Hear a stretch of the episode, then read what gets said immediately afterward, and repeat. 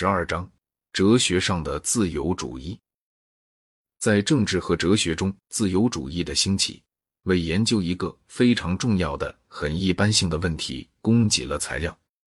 这问题是：政治社会情势向来对有创建的卓越思想家们的思想有什么影响？反过来问，这些人对以后的政治社会发展的影响又是怎样？有两种正相反的错误都很常见，我们必得警惕。一方面讲，对书本比对实际事物熟悉的先生们，总爱把哲学家的影响估计的过高。他们一见某个政党标榜自己受了某某人的教训的感召，就以为他的行动可以归之于某某人。然而，往往是哲学家因为倡议了政党横竖总会要干的事，才得到政党的欢呼喝彩。直到最近，写书的人差不多全都过分的渲染同行前辈的作用。但是反过来说，由于抗逆老的错误，又产生了一种新的错误。这种新错误就是把理论家看成几乎是环境的被动产物，对事态发展可说根本没什么影响。按照这个见解，思想好比是深水流表面上的泡沫，而那水流是由物质的技术的原因来决定的。河里的水流并非对旁观者显示出水流方向的水泡所造成的。社会变革同样也不是由思想引起的。在我看来，我相信真理在这两极端当中，在思想与实际生活之间，也像在一切旁的地方，有交互的相互作用。要问哪个是因，哪个是果，跟先有鸡先有蛋的问题同样无味。我不打算抽象讨论这个问题来浪费时间，但是我要从历史上来考察这个一般性问题的一个重要事例。即十七世纪末到现在，自由主义及其支派的发展。初期的自由主义是英国和荷兰的产物，带有一些明确的特征。它维护宗教宽容，它本身属于新教，但不是热狂的新教派，而是广教派的新教。他认为宗教战争是蠢事，他崇尚贸易和实业。所以比较支持方兴未艾的中产阶级，而不支持君主和贵族。他万分尊重财产权，特别若财产是所有者个人凭劳力积蓄下来的，尤其如此。世袭主义虽然没有摒弃，可是，在范围上比以前多加了限制，特别否定王权神授说，而赞同这样的意见：一切社会至少在起初都有权选择自己的政体。无疑问。初期自由主义的趋向是一种用财产权调剂了的民主主义。当时存在着一种信念，最初未完全明白，表示认为所有人生来平等，人们以后的不平等是环境的产物，因此便十分强调先天特质的相反一面及后天教育的重要。又存在着反政府的某种偏见，因为几乎到处的政府全在国王或贵族掌握中。这些人对商人的需要，或者不大了解，或者难得重视。但是由于希望不久就会得到必要的了解与重视，所以制止住了这种偏见。初期的自由主义充满乐观精神，生气勃勃，又理性冷静，因为它代表着一种增长中的势力。这种势力看起来多半不经很大困难就会取胜，而且一胜利就要给人类带来非同小可的恩惠。初期自由主义反对哲学里和政治里一切中世纪的东西，因为中世纪的学说曾用来认可教会和国王的权利，为迫害找根据，阻碍科学的发展。但是他同样反对按当时讲算是近代的加尔文派和在洗礼派的热狂主义。他想使政治上及神学上的斗争有一个了结。好，为了向东印度公司和英格兰银行万有引力说与血液循环的发现等这类激愤人心的企业和科学事业解放出精力，在整个西方世界，顽固不化逐渐让位给开明精神，对西班牙威势的恐惧渐趋终了。所有的阶级一天比一天兴旺，一些最高的希望似乎有无比清明的见识做了保证。一百年间没发生任何事情在这些希望上面投下暗影。后来，这些希望本身终于惹起了法国大革命。大革命直接产生拿破仑，由拿破仑又演到神圣同盟。经过这种种事件，自由主义必须定一定喘息，缓一口气，然后十九世纪的复苏的乐观精神才可能出现。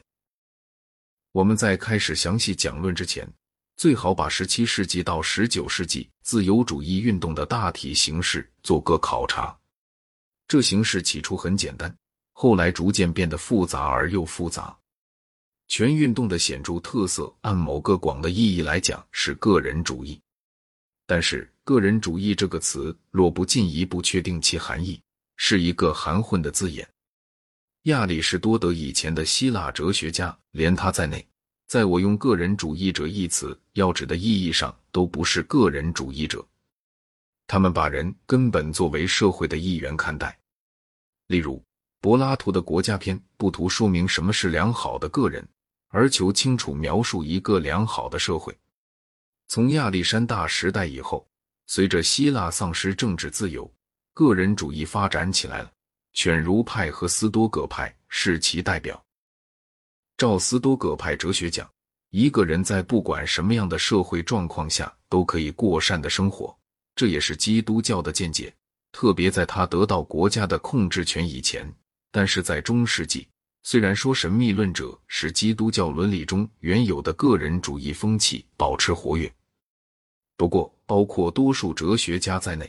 大部分人的见解处在教理、法律和风俗的坚强统一体支配之下，因而人们的理论信念和实践道德受到一个社会组织及天主教会的控制。何者真，何者善，不该凭个人的独自思考断定，得由宗教会议的集体智慧来断定。这个体制中的第一个重大裂口是基督新教打开的，他主张教务总会也可能犯错误，这样。决定真理不再是社会性事业，成了个人的事。由于不同的个人得出不同的结论，结果便是争斗。而神学里的定案不再从主教会议中去找，改在战场上谋求。因为双方哪一方也不能把对方根绝，所以事情终于明显，必须找出方法调和思想上、伦理上的个人主义和有秩序的社会生活。这是初期自由主义力图解决的一个主要问题。在这同时，个人主义渗入了哲学里面。